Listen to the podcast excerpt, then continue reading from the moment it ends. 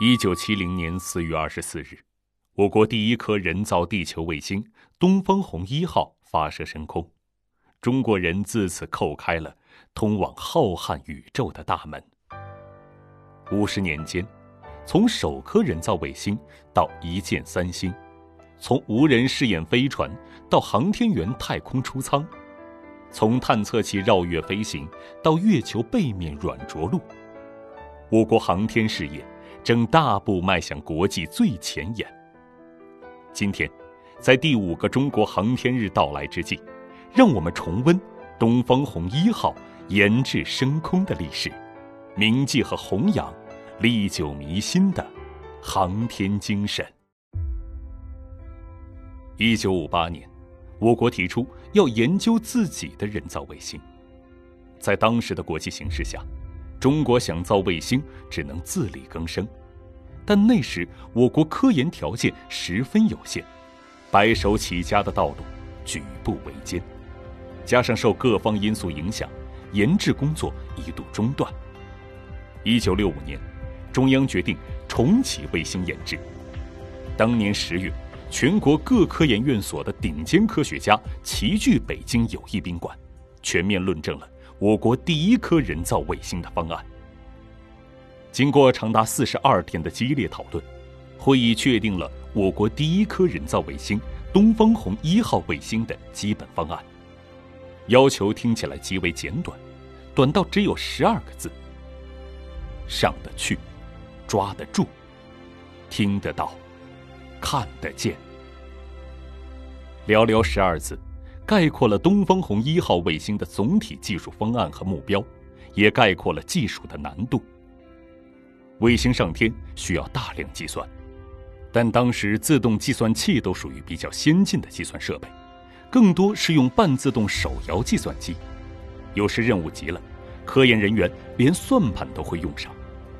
东方红一号卫星技术总负责人孙家栋清晰地记得，计算室里，一群年轻人。成天在那儿噼噼啪啪的算，科研人员就这样依靠人工一点一点把卫星数据算了出来。在卫星登天之路上，还有一个绕不开的问题，那就是卫星必须经受住太空极端温度变化的考验。太空中，卫星向阳一面温度可高达一百多摄氏度，背阳一面的温度。则可能降到零下一百多摄氏度。如何让卫星在太空中保持正常体温，是世界公认的难题。为了解决这个问题，时任东方红一号卫星某分系统负责人闵桂荣带领技术人员一点一点的研究。清华、北大、北航都没这个专业，所以就自己来组建。组建的就是改行。第一步的话，我就把大家带到。天文台去参观研究天体运动的规律，边干边想。没有什么诀窍，就是从头做起，把能想到的问题全部列出来，从原理开始，一个一个解决。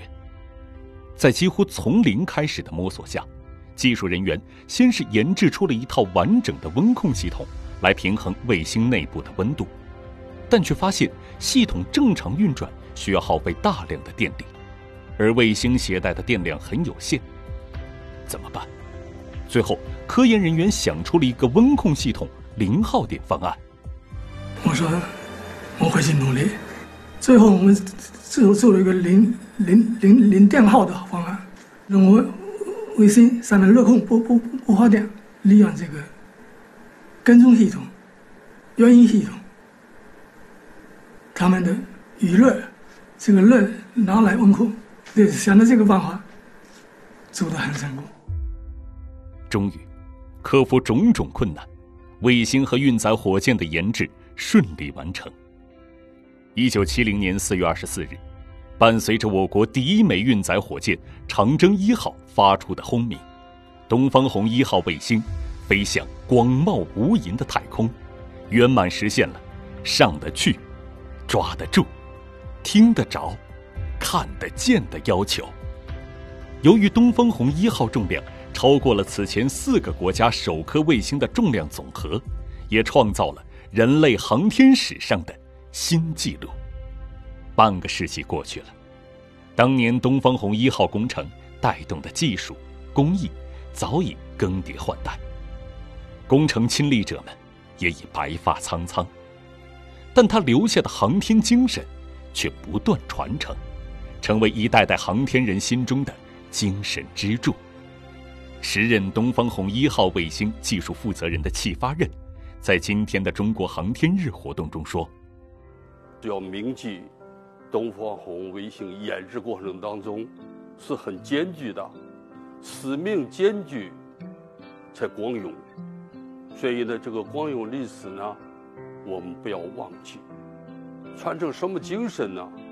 就是两弹一星精神为核心的航天三大精神。”一个呢是航天精神，它的核心呢就是自力更生，一切要靠自己，不能靠别人。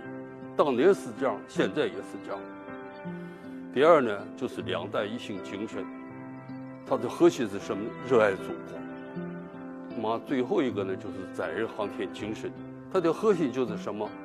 国家有需要的时候，尤其是有特殊需要的时候，我们要有这种精神。今天，我国首次行星探测任务“天问”命名正式发布，这是中国航天事业的里程碑，也是我们走向深空探测的新起点。探索浩瀚宇宙，和平利用太空，是中国航天人的梦想，也是全人类的共同梦想。在新的征途上，我们要始终记得，弘扬航天精神，拥抱。星辰大海。